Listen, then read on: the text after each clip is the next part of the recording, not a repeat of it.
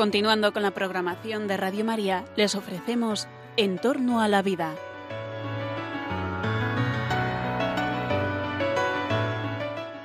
Es un espacio dirigido por José Carlos Avellán y Jesús San Román.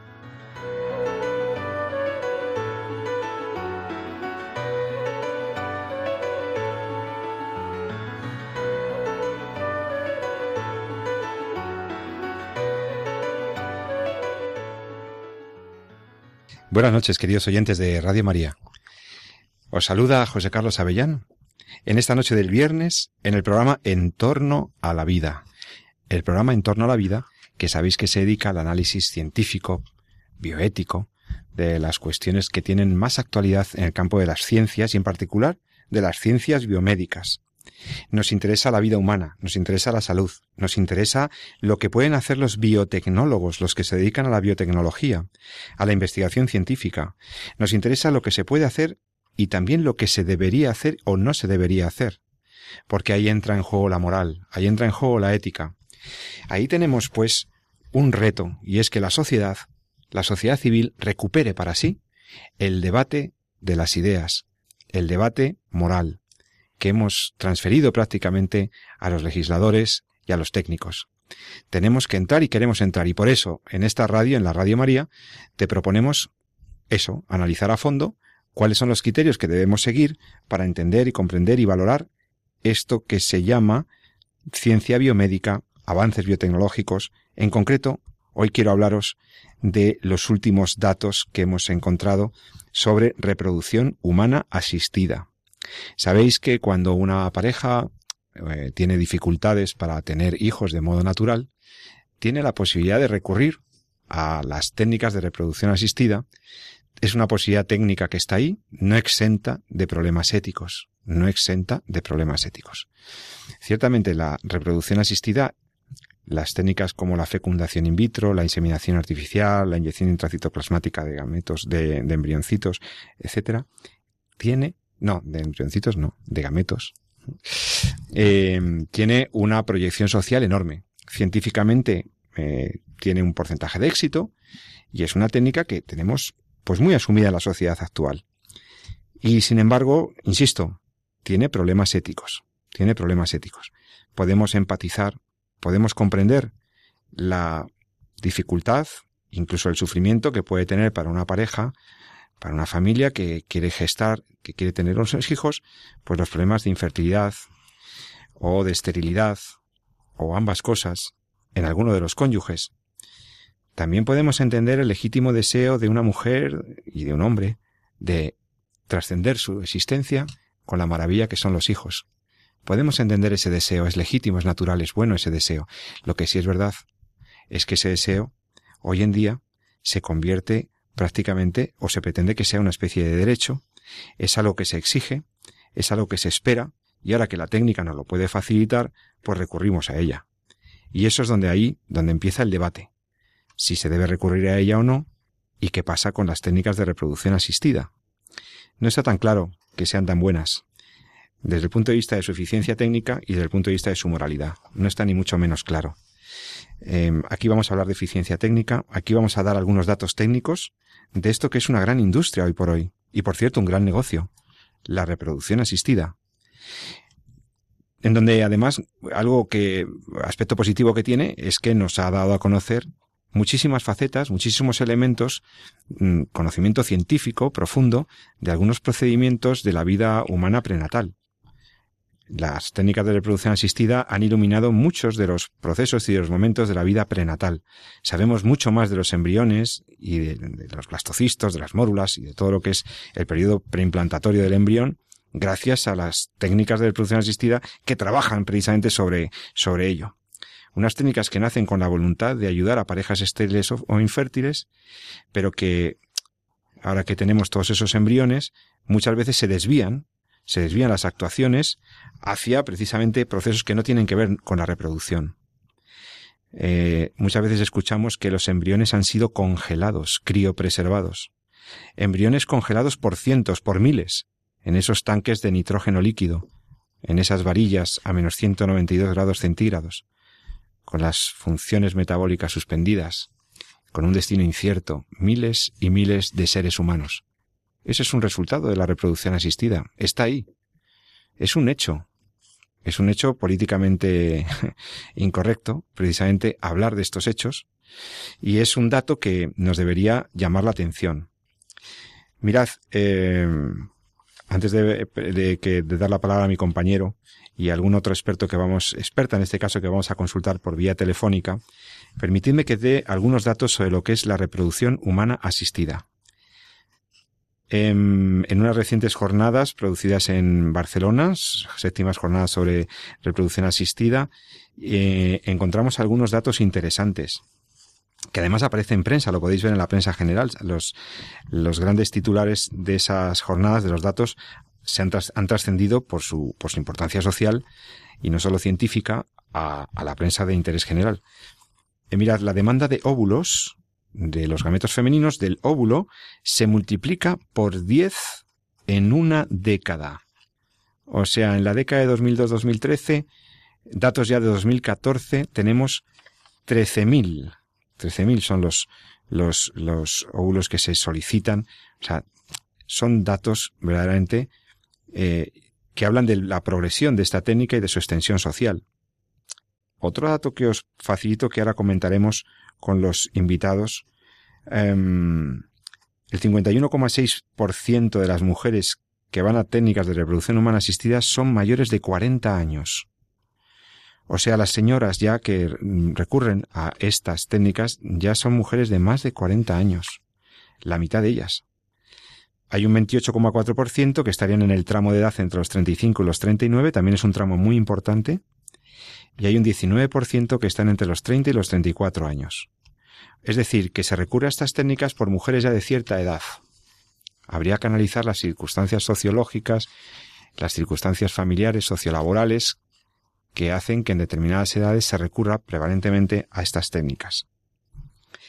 156.000 tratamientos de fertilidad eh, en España eh, es un dato también llamativo. O, por ejemplo, que no sé si sabéis que en todo el año de 2014, y son datos publicados por el informe estadístico de la Sociedad Española de Fertilidad, Nacimientos en España 2014, casi 34.000 bebés nacieron por estas técnicas. O sea, es muy fácil que en el parque donde vas con tus nietos o con tus hijos, unos cuantos de los niños que estén ahí ya sean fruto de estas técnicas de la fecundación in vitro. Eh, en realidad representarán probablemente un 10% de todos los niños, pero un 10% son muchos niños. Ahora analizaremos. 272 centros en toda España, con unas facturaciones millonarias, ¿eh? Millonarias. El esfuerzo que hacen las familias, importante. El tratamiento previo y la preparación de las mujeres para llegar a ciertas técnicas, costoso, oneroso, gravoso, muy pesado para la mujer. Muchas veces mujeres solas, que recurren a donantes de gametos, a donantes de espermatozoides, muchas veces eh, parejas casi desesperadas, con no poquita ansiedad. Recurren a las técnicas y están dispuestas a pagar cinco o seis mil euros. Cantidades importantes por un ciclo de fecundación in vitro, por ejemplo. En fin, de todo esto tenemos que hablar porque me parece que son temas interesantes, están en nuestra vida social cotidiana. Y realmente, pues ahí hay varias preguntas que yo hago enseguida a mi compañero, Jesús San Román, que está aquí. Buenas noches, Jesús. Muy buenas, noches. más. Buenas noches, Pepe. Encantado, como siempre. Como ves, tema interesante, tema científico, pero tema social, porque aquí hay sufrimiento humano, aquí hay pretendidos derechos, por ejemplo, cuando los padres ya creen que el hijo es un derecho y que pueden seleccionar entre sus embriones, etcétera. Hay problema moral porque se sacrifican embriones y hay una aceptación social ya de estas técnicas. ¿Qué me puedes decir de todo esto? Jesús San Román. Pues profundizar quizá un poquito más en lo que bien has comentado ahora en los primeros eh, minutos. ¿Por qué ahora este programa o por qué estos datos? Bueno, pues eh, me gustaría explicarlo un poquito mejor por eh, la Sociedad Española de Fertilidad anualmente publica, porque creo que así la ley lo establece, pues publica un registro, un informe en el cual pues se comunica pues a toda la sociedad un poco cuáles son los datos cuál es la actividad que se ha realizado en torno a las técnicas de reproducción asistida durante ese último año.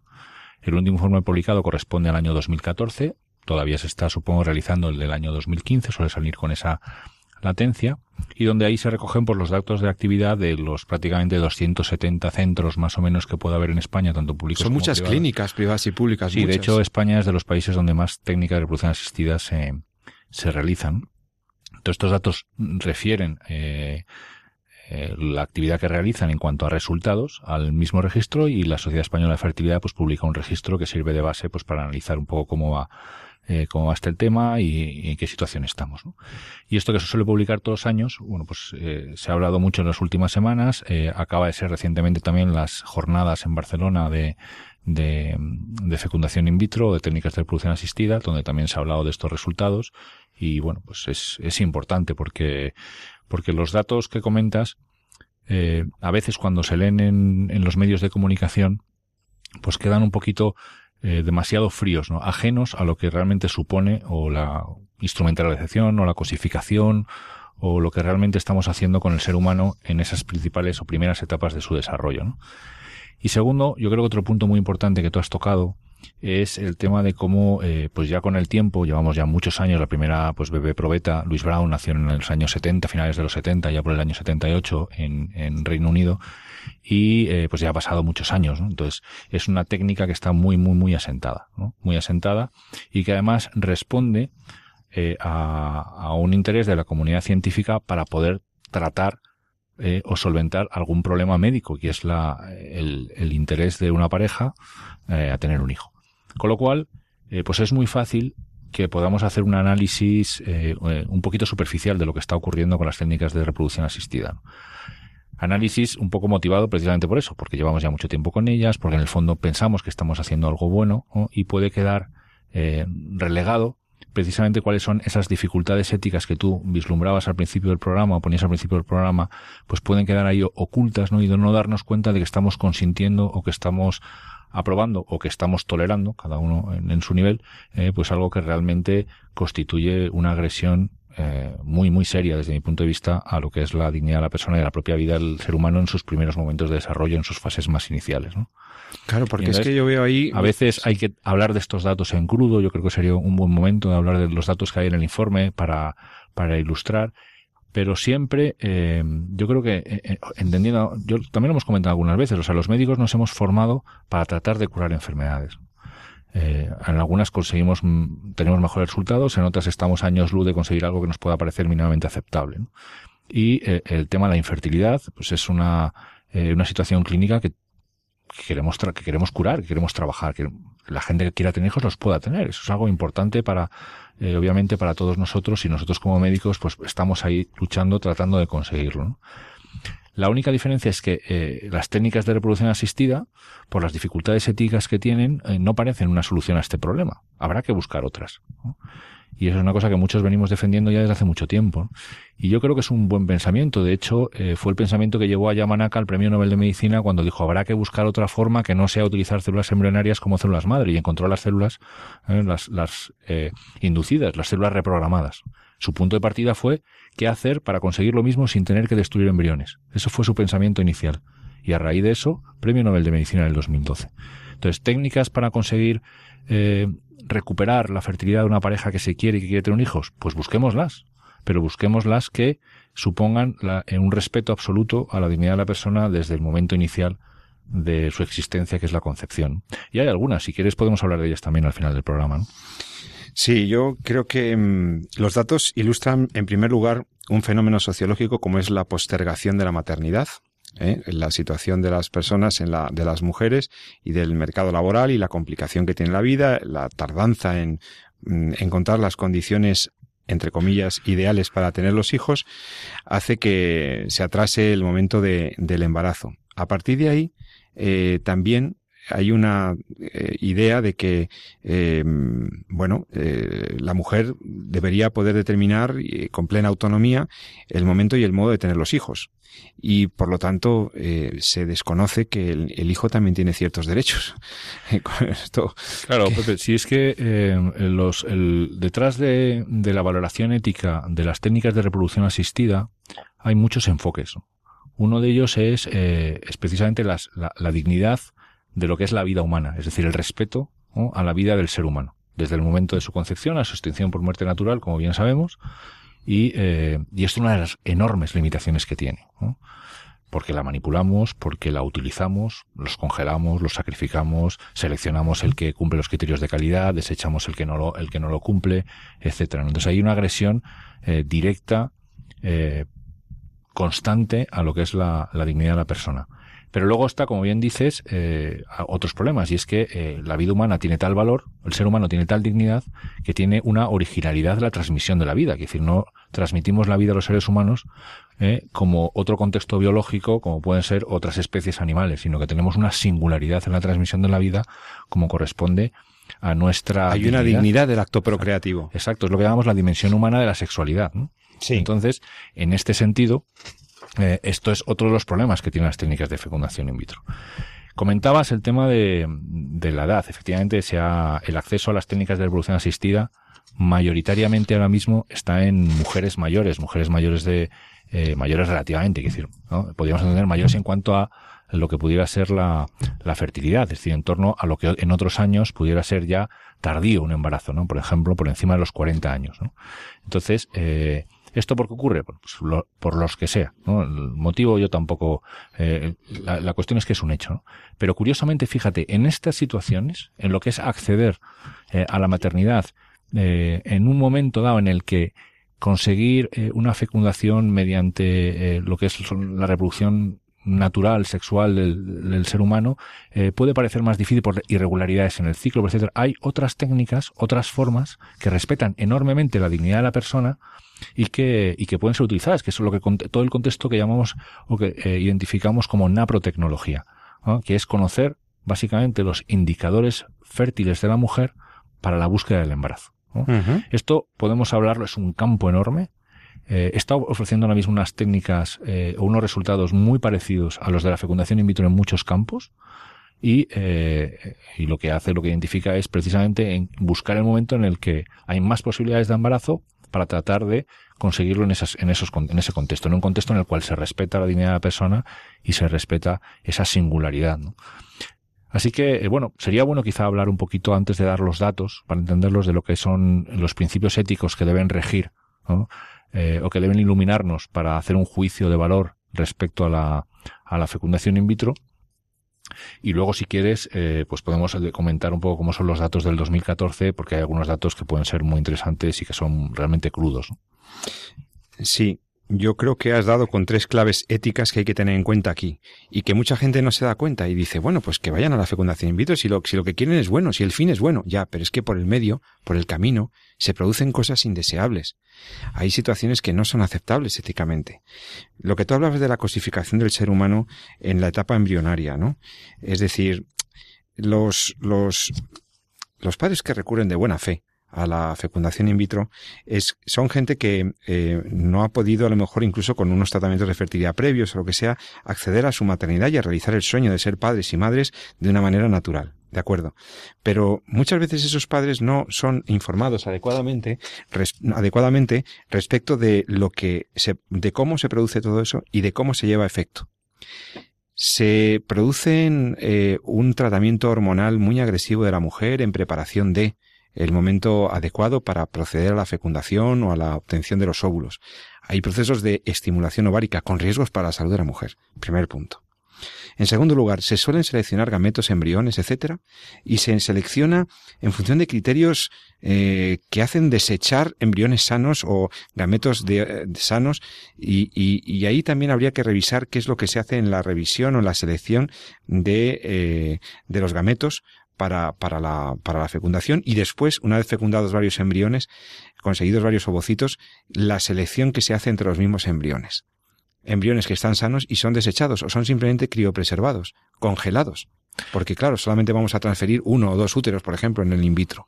Ahí hay una selección entre humanos que es, me parece, eh, más propia de filosofías eugenesistas y de filosofías discriminatorias. Sí, hombre, si quieres, eh, podemos eh, ilustrarlo un poquito porque en el cajón de técnicas de reproducción asistida se incluyen muchas cosas, eh, varias técnicas. Una de ellas es la inseminación artificial, que en el fondo lo que, lo que lleva es, eh, bueno, pues se trata de buscar una fecundación eh, o la fecundación del óvulo, pero en el interior del cuerpo de la mujer gestante, entonces pues se le insemina pues o bien con semen del marido o con semen de un donante, etcétera. Y, y aquí, pues bueno, técnicamente pues no hay una manipulación extracorpórea del embrión humano, porque en teoría se produce una fecundación dentro del cuerpo de la mujer que buscaría una gestación en ese entorno. ¿no? Eh, esto es una parte, una de las técnicas que hay, ¿no? Sí, pero por ejemplo, pero luego aquí tienes el donante. Sí. Y entonces resulta que el donante no se puede saber quién es. Sí, pero. Solamente ciertos rasgos, dice la ley. Entonces, claro, sí. se generan unas situaciones también indeseables de orfandad biológica. Esa es la que, esa es la parte, por ejemplo, toda la parte ética o la valoración ética de esta circunstancia o de esta técnica eh, iría más de la mano de, de esa singularidad por la cual eh, la transmisión de la vida humana eh, debe respetar, ¿no? de esa dignidad que le confiere ¿no? el tema de la dimensión humana de la sexualidad, ¿no? el derecho de los hijos a tener unos padres, el derecho a ser traídos al mundo en un contexto de amor y de compromiso de por vida, etcétera. ¿no? Eso por un lado. Y luego están otras técnicas donde ya está esa manipulación del embrión que son fundamentalmente eh, dos, como que dices, pero que llevan otras asociadas. ¿no? Una de ellas sería la fecundación in vitro, propiamente dicho, y la otra es la que comentabas al principio, la inyección intracitoplasmática de gametos, que lo que se hace es, inyectar al interior del óvulo pues un contenido, el contenido genético del varón, ¿no? para producir el, el cigoto. ¿no? Pero claro, en todo este proceso que es eh, fundamentalmente de resultados, y ahí está lo importante, es decir, necesitamos conseguir una tasa de éxitos, o se necesita conseguir una tasa de éxitos cuanto más alta, mayor, el control de la calidad de lo que estamos haciendo es vital. Digo, cuando digo estamos, hablo en general del género humano, no porque yo me incluya. Hmm. Entonces, lo que se está haciendo es, es, eh, es necesario vigilarlo. ¿Por qué? Porque si resulta que algo sale mal, pues la tasa de éxitos va a bajar. ¿no? Y esto es una cosa que no queremos o que no se quiere. ¿no? ¿El resultado cuál es? Que eh, embriones que no están desarrollándose correctamente, que tienen una velocidad de división que no es la adecuada, que objetivamente parece que las cosas no van muy bien, son embriones que son desechados. Segundo, y perdón, y son seres humanos, ¿eh? Por supuesto. No son espermatozoides ni óvulos, son embriones humanos. Permíteme que recalque eso, querido compañero. Estás escuchando En torno a la vida, en Radio María. Estamos hablando, José Carlos Avellán y Jesús San Román, sobre la reproducción asistida, los últimos datos que han sido publicados. Y esos embriones de los que tú estás hablando, Jesús San Román, son seres humanos. Por eso nos planteamos el problema ético. Yo creo que te voy a, te voy a dar algunos datos eh, al respecto. ¿no? Eh, vamos a hablar solamente de una parte, la técnica, es decir, eh, lo que son la, las, la técnica elixir, es decir, la inyección intracitoplasmática o la microinyección espermática dentro del óvulo. Y te voy a decir eh, cuántos nacieron, has hablado de 33.000 en el año 2014, aquí se incluyen todas las técnicas, en concreto el número de recién nacidos vivos, porque aquí hay que diferenciar también. Número de mujeres que se someten a cada ciclo número de ciclos que recibe cada mujer, porque a veces no salemos a la primera, sino que hace, hace falta varios ciclos. Número de óvulos que se consiguen como consecuencia de esos ciclos. Número de óvulos que se fecundan. Entonces ahí ya empezamos a hablar de seres humanos. Es decir, número de cigotos, número de embriones que se generan. De esos embriones, algunos van mal y se desechan. Otros sobran y se congelan. Otros se transfieren. De los que se transfieren, algunos consiguen implantarse en la matriz y de los que se implantan en la matriz, algunos llegan a hacer.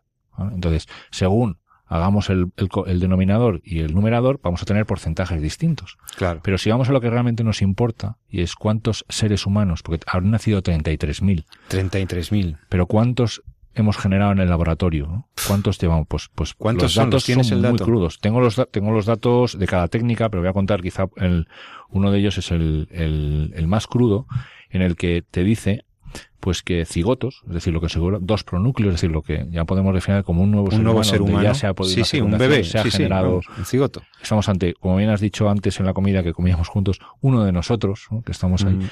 pues en el año 2014 se generaron 212.646, es decir, en Una 212.000. Y de esos llegaron a nacer, ¿eh? o sea, recién nacidos vivos fueron 10.293. ¿vale? Es decir, estamos hablando, hablando de un 4 o 5%. De los que llegan a nacer. El resto que ocurre, pues como bien dices, o no son del todo perfectos y mueren en el proceso, o son desechados, o bien son congelados para intentos eh, eh, futuros, eh, o lo que sea. Jesús, estos datos son apabullantes. ahora déjame que los digiera y te voy a hacer algunas preguntas. Tú sabes que la ley española permite que un señor con sus espermatozoides congelados fecunde a la mujer después de haber muerto él. Sí. La fecundación post-mortem. Tú sabes que está permitida por la ley. Y los niños que nacen con esta cosa que permite la ley, esta fecundación post-mortem, con el semen del, ma- del marido premuerto, esos niños ya nacen huérfanos. O sea, generamos niños huérfanos con el semen del marido. Bien, eso es un tema. Otro tema, ¿qué te parece? El test del hámster. El test del hámster que está permitido por la ley, que ya no se, hasta las primeras divisiones se permite, y que significaría que estaríamos jugando con hibridaciones precoces para saber qué tan, qué tan potentes son esos esper- espermios, esos espermatozoides. El test del hámster, o sea, se podría fecundar o eh, hacer una tentativa de fecundación de un óvulo de hembra de hámster con espermatozoide humano para ver si esos espermatozoides son Cuidado, ¿estamos hablando de ciencia ficción? No, estamos hablando de prácticas que si no controlamos y no ponemos controles éticos nos pueden llevar a hacer cosas verdaderamente aberrantes. Mira, yo, yo creo Espera, que... espera, no me contestes, que es que tenemos que parar para hacer ahora una llamada de teléfono. Vamos a llamar a una experta, A Elena, perfecto. a la doctora Elena Postigo, y le vamos a pedir que nos asesore sobre la dimensión ética de este problema. Muy y bien. también sobre el juicio que la Iglesia Católica, a través del magisterio de los papas, el, del magisterio pontificio reciente, ha hecho sobre estas técnicas. La Iglesia se ha pronunciado sobre estos problemas, sobre la fecundación in vitro, sobre la utilización de embriones para investigación, sobre la congelación de embriones. Sobre todo eso los papas nos han dado una, una sabia iluminación y un juicio. Lo vamos a escuchar enseguida. Déjame que ponga una canción muy chula y enseguida volvemos. Hasta ahora mismo en Radio María.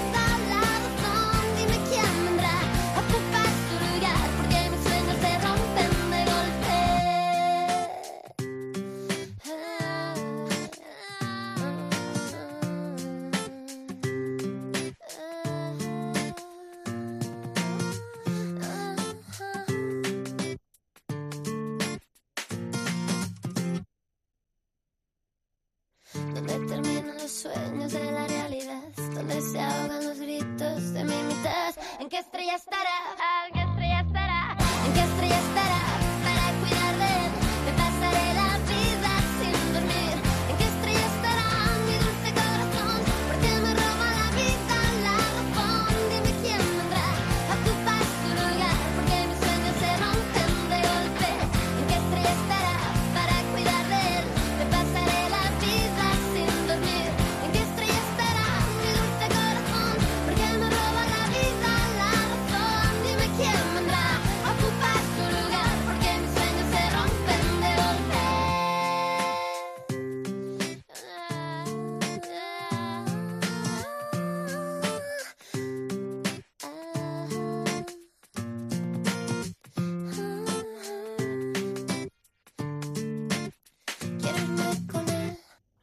Estamos de vuelta con todos vosotros en Entorno a la Vida. Estás escuchando Radio María, en la radio con la que tú te puedes comunicar con este programa escribiendo al correo electrónico en torno a la vida arroba radiomaria.es. Estamos hablando de bioética, estamos hablando de la dimensión ética de la reproducción asistida, de las técnicas de reproducción asistida, que intentan ayudar a las parejas que no pueden de un modo natural tener hijos, pues intentan ayudarlas y lo que ocurre es que, claro, se sortea la dificultad eh, natural con unas técnicas que presentan algunas reservas morales. Aquí el doctor San Román y yo hemos estado iluminando algunos de los problemas de, eh, que, lo que significa la postergación de la maternidad, la cosificación del ser humano, eh, la utilización de gametos y embriones, los abortos que hay inherentes, las pérdidas embrionarias que hay en las técnicas de reproducción asistida, y había dejado dos preguntas eh, en el tintero para que las contestáramos de manera inmediata pero sobre la donación, la fecundación post-mortem, incluso sobre el test del hámster, pero yo quiero hablar, ya que tenemos la suerte, tengo aquí al otro lado del teléfono a la experta, amiga y colaboradora habitual del programa, la doctora Elena Postigo Solana, doctora Postigo, profesora de la Universidad Francisco de Vitoria, profesora de bioética, profesora y, también eh, directora en la Fundación Jerome Lejeune y, em, y una de las más reputadas bioeticistas de este país. Buenas noches, Elena, querida amiga. Buenas noches, encantada de estar con vosotros de nuevo. Bueno, antes de entrar a lo que es una de tus especialidades, que es también la, la dimensión como, como eh, asesora, miembro de la Pontificia Academia Provita del Vaticano, eh, podrás abordar mucho, con mucho mayor conocimiento que nosotros, los aspectos del magisterio sobre estas, sobre estos temas. Antes habíamos dejado a Jesús San Román ahí con una pregunta que a lo mejor tú también te atreves a, a contestar, eh, sobre la fecundación post-mortem, y sobre la utilización del test del hámster y otras cosas que se hacen con los embriones. Eh, ¿Qué valoración haces tú de todo esto como experta en bioética? Bien, eh, vamos a ver, ¿prefieres que lo haga, digamos, desde el punto de vista estrictamente ético o la perspectiva teológica, ya que es lo que un poco me habías comentado que íbamos a hacer, o que comente directamente eh, los dos casos? Lo que tú quieras, adelante yo ya si quieres, si te parece, Pepe, porque creo que da también una amplitud de miras que ayuda a comprender y a iluminar todo el resto de problemas. ¿eh? No por lo que yo pueda decir, sino por trasladar a los oyentes un poco lo que ha sido el magisterio eh, ordinario sobre estas cuestiones en los últimos 30 años. Vale, y nos ayudará a interpretar estos problemas concretos. Venga, vale, pues dale. Exacto. Adelante. Entonces, bueno, lo primero que quiero decir es que mm, todo lo que yo diré aquí está eh, fundado en tres documentos, que son los documentos en donde se tratan estas cuestiones de bioética. El primero de ellos. Perdona, Elena, sepárate un poquito del, del teléfono porque si, se, oye un eco de nieve, sí. Ah, perdona. Así es suficiente. Muy bien. Muchas pues gracias. el primero, la instrucción Don Umbite del año 1987. De hecho, el próximo año Hacemos 30 años de esta instrucción donde por vez primera se da una valoración desde la perspectiva teológica a este tipo de prácticas y de intervenciones. Posteriormente, la Evangelium Vitae del año 95, ya encíclica, donde se debaten todas las cuestiones relativas a la vida, al Evangelio de la vida humana. Esta ya es de Juan Pablo II. Exacto, de Juan Pablo II. Y la tercera que quiero mencionar es la instrucción Dignitas Persone, que es del año 2008, también de la doctrina de la fe, es la última, eh, el último documento pontificio que ha tratado a fondo todas las cuestiones acerca de las intervenciones sobre la vida humana al comienzo, durante y al final de la misma. ¿no? Entonces, todo lo que diré mm, está apoyado en estos documentos que creo que es lo que a los oyentes realmente les interesará más que mi propia opinión, ¿no? que prácticamente se identifica desde la perspectiva teológica con la de los documentos del magisterio. Y creo que hemos de partir de dos puntos básicos, dos criterios éticos fundamentales a la hora de analizar estas cuestiones, sobre todo mm, eh, el tema de la reproducción eh, in vitro, asistida en general y toda intervención sobre la vida humana en las fases iniciales. El primero de ellos, y está descrito ya en Donum Vitae, es el respeto de todo hacia todo ser humano desde el momento de la concepción. De hecho, el criterio ético enunciado así en Donum Vitae dice Cito, el fruto de la generación humana desde el primer momento de su existencia, es decir, desde la constitución del cigoto, exige el respeto incondicionado que es moralmente debido al ser humano en su totalidad corporal y espiritual. El ser humano debe ser tratado y respetado como persona desde el momento de la concepción. A ésta se le deben reconocer los derechos de la persona. Este es el primer punto de partida porque ya nos da de alguna manera una valoración ética de todas las intervenciones donde la vida y la integridad física del embrión esté en juego o peligre, ¿no? Fíjate qué Eh, maravilla. Hace ya 30 años, Elena, la Iglesia ilumina un juicio claro, un criterio claro ante lo que podían ser las, las técnicas que luego hemos ido viendo a lo largo de estos 30 años. 1987, Don Umbite, respeto al ser humano en todas las etapas de su existencia física. Qué maravilla. Siguiente criterio. El siguiente criterio es un criterio al hilo de este que a su vez está fundamentado en todo lo que es la tradición antropológica y ética y teológica de la vida humana. Es decir, no nos olvidemos que estos criterios la Iglesia cuando ilumina no lo hace como un moralismo, una norma más, sino que lo fundamenta y de hecho este documento, el documento Dignitas Personae, que es donde estoy leyendo este criterio fundamental de Don Umbite, habla, tiene todo un capítulo acerca de esto, la perspectiva antropológica y teológica como el escenario de fondo, el horizonte final donde se deben eh, comprender todas estas cuestiones. Todo aquel que las aborde desde una perspectiva estrictamente biológica, cientifista, reduccionista, se está olvidando de una dimensión muy importante y es que el ser humano es siempre algo más que pura materia, ¿no? Y por tanto no podemos eh, hacer con él como si estuviéramos hablando de cualquier otro tipo de embrión de otra especie, ¿no? Muy bien, Sí, eso es muy importante para clarificar que no es cualquier ser vivo, ni cualquier ente, ni cualquier, sino que es un ser personal, es un ser con un espíritu con, y, y por eso tiene una dignidad ontológica, una dignidad personal diferente. Magnífico, esta segunda idea muy importante. Muy bien. Después, el segundo criterio ético fundamental, que está expresado también en Don Umbite, se dice lo siguiente, dice lo siguiente.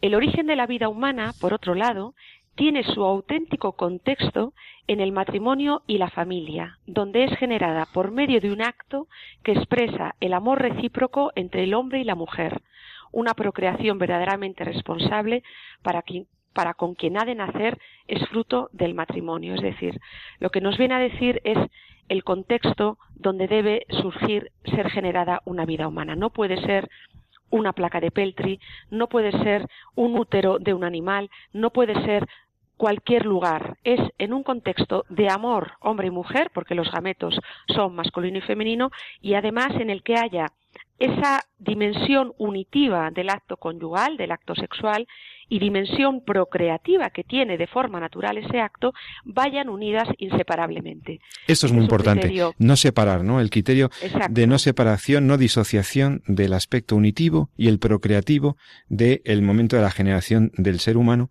y por lo tanto me parece importantísimo recuperar esa idea de la dignidad del acto procreativo. Exacto, exacto. Adelante. No, eh, no podemos olvidar que todo esto, de nuevo, a veces se dice, es que la Iglesia, el acto unitivo y el acto procreativo inseparablemente unidos, todo esto tiene una fundamentación y un sentido. Es así en la naturaleza humana, es decir, Dios ha dispuesto la creación que que esto se produzca así, a no ser que sea en el periodo de infertilidad, el acto conyugal se realice en periodo de infertilidad de la mujer, ¿no? Pero lo natural es que esa unión, de esa unión corporal, que no es solo corporal, sino que también es espiritual y que significa la unión de las dos personas, surja una nueva vida de forma natural. Por eso, todo aquello que separe estas dos dimensiones, tanto en la contracepción, donde hay unión sin procreación, es decir, se excluye la procreación o la fecundación in vitro, donde hay procreación sin unión corporal y total de las dos de las personas, por esta razón la Iglesia lo considera como actos que de alguna manera alteran ¿eh? lo que es el cauce establecido por Dios para la generación de la vida humana, ¿no? Oye, y en este contexto, por lo tanto, ya veo muy claro cuál es la fuente del juicio biótico que puede hacer la Iglesia Católica, que es un juicio antropológico, que es un juicio moral, sobre las técnicas de reproducción asistida. Tú lo has dicho ahora mismo, hay procreación, pero no hay unión. Hay Exacto. aspecto procreativo, pero se ha suprimido el aspecto unitivo. Más aún, se recurre incluso a donantes, se recurre en la heteróloga, ¿no? Se recurre Exacto. a gametos de una señora o de un señor que los dejó en un banco de células y tal. Y entonces todo esto atenta, altera el orden natural establecido por Dios y que es el propio de la dignidad de esa maravilla que es el acto procreativo. Exactamente. Y quizás una objeción posible que se le puede ocurrir a un, a un oyente de, que en buena fe y que quiera hacer lo que la Iglesia dice, porque Dios así lo ha mostrado a través de la tradición y del magisterio, dice, Claro, y si yo, por ejemplo, no elimino ningún embrión, no hay riesgo para la vida del embrión en ningún momento, es decir, solamente eh, mm, fecundo un embrión y este lo implanto. ¿eh? Sí. Entonces, ¿sería lícito en este caso, en este supuesto? Pues no sería lícito. Esto es una pregunta que a veces Sí, yo creo sí, que hay sí, confusión también en ambiente católico respecto a esta cuestión, ¿no? Se piensa que solamente es por una cuestión de eh, muerte De los abortos, sí. Porque claro, en las clínicas de fertilización in vitro ha estado hablando San Román hace unos minutos precisamente de los datos de la eficacia de la técnica, muy inferior en, en tasa de fecundidad que la naturaleza, por cierto, pero bueno, o, o por ahí, por ahí, ¿eh? entre el 10 y el Exacto, 14 y tal, pero es que además hay, hay abortos selectivos y abortos masivos no registrados por el Ministerio de Sanidad que se producen en las clínicas por cientos y por miles de esos embriones sanos desechados en los procesos de reproducción asistida. No dejemos dejando a un lado los X miles porque nadie se ha atrevido ni ha querido contar de los que están congelados y que si no los Claro. si los descongelan morirán, si no van a una señora enseguida, a un útero. Por lo tanto, descontados Vamos a, imaginar que se hiciera la técnica sin abortos, sin selección, sin reducción embrionaria, sin selección in útero, sin abortos masivos. Solamente un embrión producido a través de un óvulo y de un espermatozoide de la pareja conyugal matrimonial. Aún así, no valdría, así, no, es- no, no, no, no, no, responde. No, no porque se estaría produciendo esa fecundación sin unión, es decir, esa dimensión procreativa sin la dimensión inutiva física, porque alguna respuesta que me he oído decir en alguna persona también en buena fe, creyente, que me ha dicho, bueno, pero hay una unión espiritual, nosotros queremos generar ese hijo, es fruto realmente de nuestro amor, pero no podemos, no recurrimos a una heteróloga, porque ahí habría un añadido y es que se, se rompería la unidad eh, familiar, de los vínculos familiares, es decir, Sí. el hijo nacería de una tercera persona, ¿eh? sería mutatis mutandis como un adulterio, es decir, recurrir a otra persona para fecundar, ¿no? Sí. Digo mutatis mutandis que no es la misma especie moral, ¿eh? pero para Sí. que se entienda por qué la heteróloga está considerada como eh, gravemente inmoral, ¿no? Es decir, todo aquel acto que sustituya, el criterio fundamental es todo aquel acto que sustituya y no solamente sea una ayuda a la plena realización del acto sexual que por naturaleza suya no puede obtener el fin natural de procrear, todo aquello que sea una sustitución y no una ayuda, por el criterio que he mencionado anteriormente, sería considerado como ilícito, ¿eh? Claro. en el criterio, en la luz del magisterio. Oye, y luego creo que el Papa Benedicto ya en Dignitas Personae entra Sí. incluso a valorar cuestiones concretas, la criopreservación, la Sí. investigación con embriones. El Papa Benedicto ya se mojó muchísimo, concretó Muchísimo. mucho. Mucho. De hecho, era un poco lo que ah, mm, enseguida quería decir, es decir, establecer esos dos criterios fundamentales, el documento, la Dignitas Personae, aborda mm, con, eh, yo diría, con todo detalle toda una serie de cuestiones que derivan de estas, eh, de la fecundación in vitro. Por ejemplo, algunos los has mencionado, ¿no?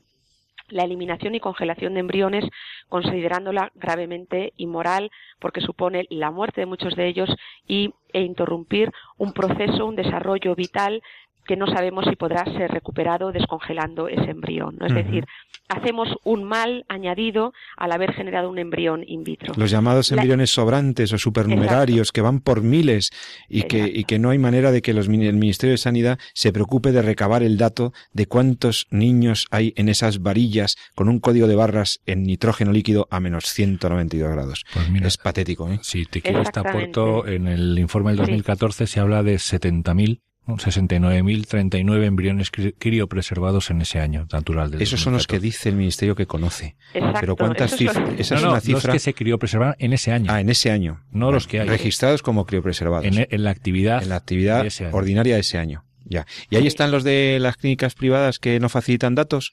Y ahí están los que no sabemos lo que. Claro, es que pff, no hay control. multitud de No hay control. que no los facilitan. Ha habido un descontrol, y esto me lo decía una persona que ha formado parte de la Comisión de Reproducción Asistida.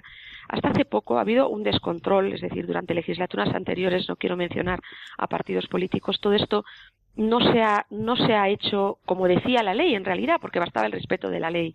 Y de hecho hay descontrol, no se sabe los millones de embriones que tenemos congelados y qué es lo que se está haciendo con ellos también. Es decir, no se sigue el itinerario de ese embrión.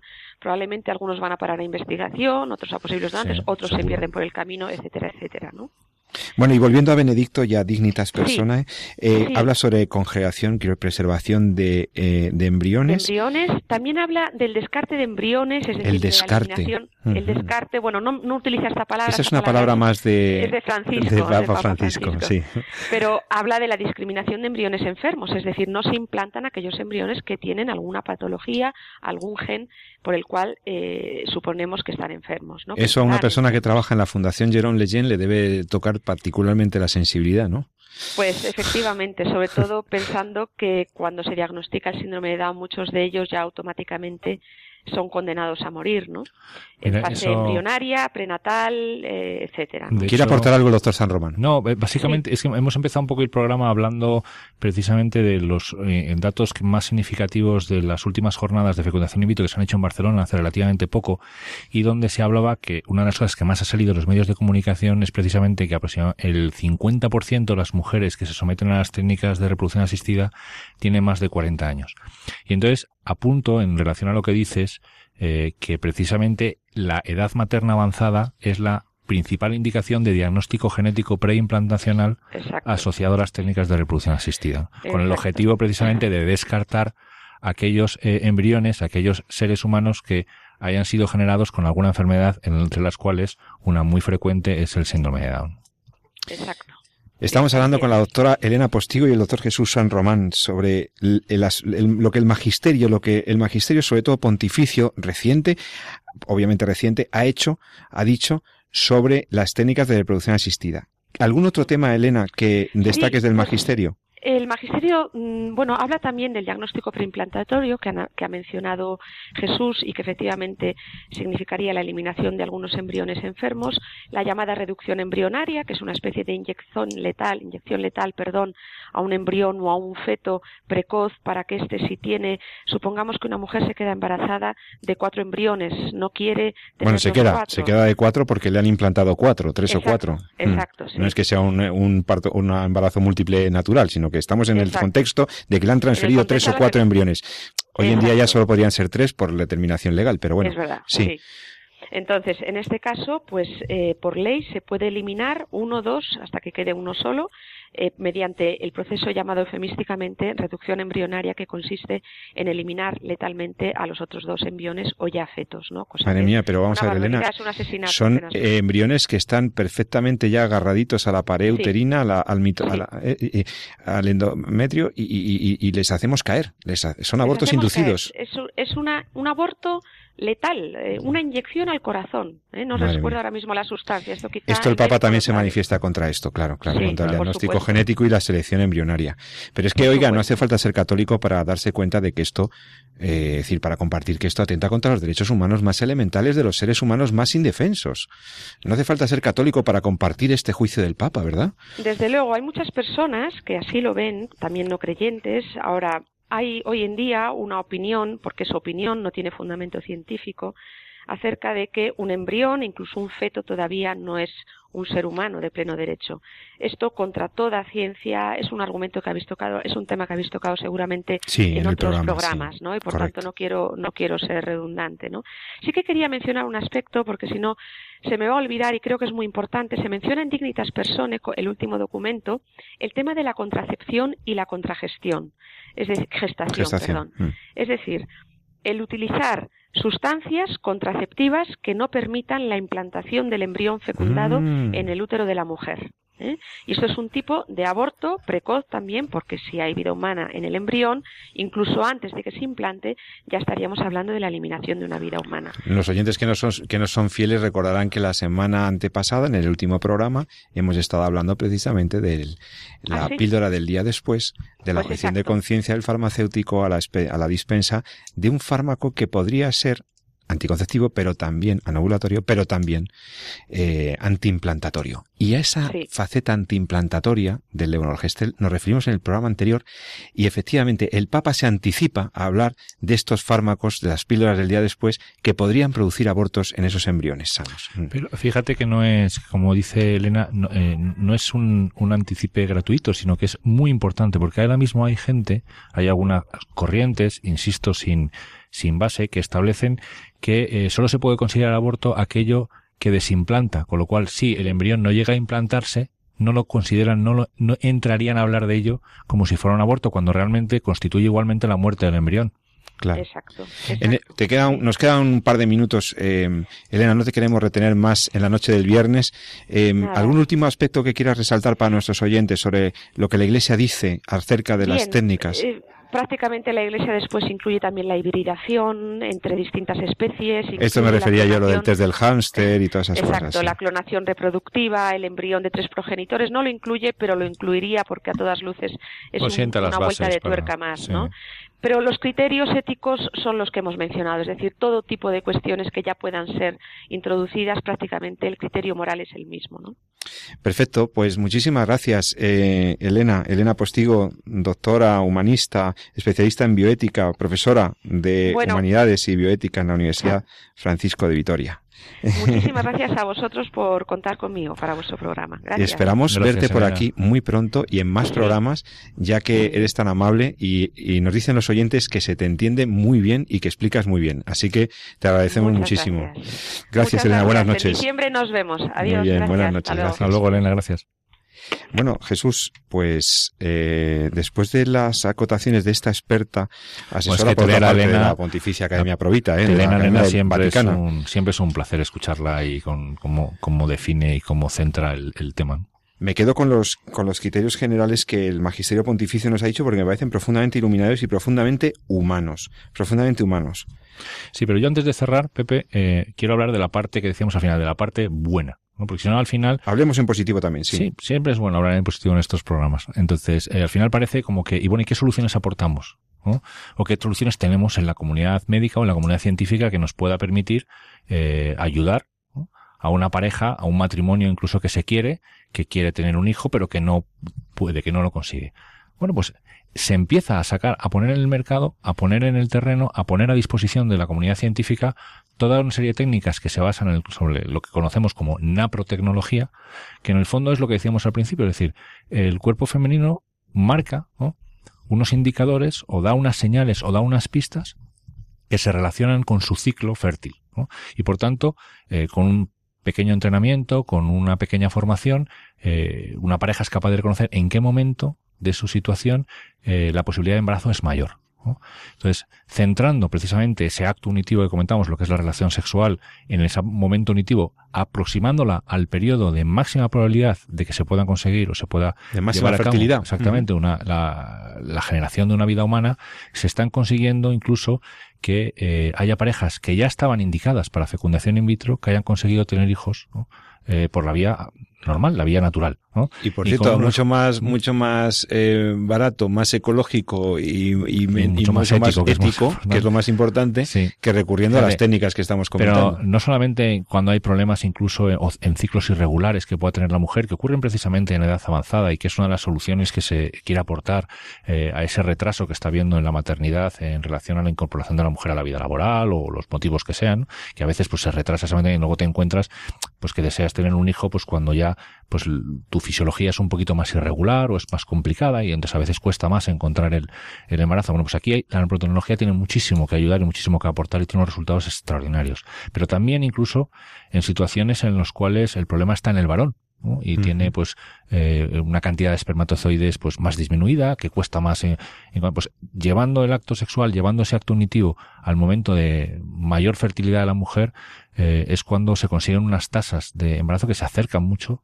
a los de la fecundación in vitro. Y sin embargo pues fíjate eh, no solamente respetan totalmente la, la dignidad de lo que es la vida humana en los inicios, en sus inicios, desde el momento de la concepción, sino que además eh, pues respetan enormemente esa singularidad en la transmisión de la cual nos hablaba Elena, ¿no? Qué maravilla que los conocimientos científicos sobre el ciclo natural de la mujer y bien asesoradas las parejas puedan, a través de estos, de estos expertos de naprotecnología, pues puedan eh, tener su bebé sin necesidad de recurrir a estas En técnicas. hay muchísimos centros de orientaciones familiares. Los COF, nos- ¿verdad? Los centros de orientación y si alguien tiene alguna duda o le interesa o algo le ha llamado la atención del programa que hemos dicho, yo lo que recomiendo es acerque a su parroquia, se acerque a su diócesis eh, y a su vicaría y pregunte un poco cuál es el, el COF, el Centro de Orientación Familiar más cercano y ya pues le podrán informar casi con toda seguridad. Demostrada que científicamente es eficaz este modo de tener el bebé, ¿no? Natural y contrario. Desde luego es una ayuda cuando hay problemas. Ayuda. Sí, sí.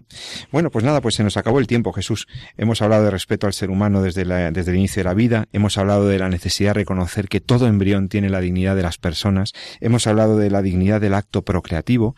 Recuerden, eh, el, el problema moral fundamental de las técnicas de reproducción asistida tiene que ver con esa disociación que se hace de lo unitivo y lo procreativo con las técnicas y bueno, pues cómo esa procreación responsable debe acontecer en el matrimonio y cómo los papas de una manera muy sabia han ido iluminando criterios para que nosotros podamos aplicarlos y hemos intentado explicarlos aquí y espero que te haya interesado y que se nos haya comprendido.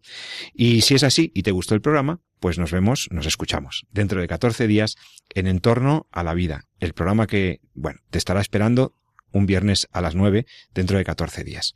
Hasta entonces, muy buenas noches, feliz fin de semana y no olvides lo que siempre te digo, ama la vida y defiéndela. Muy buenas noches.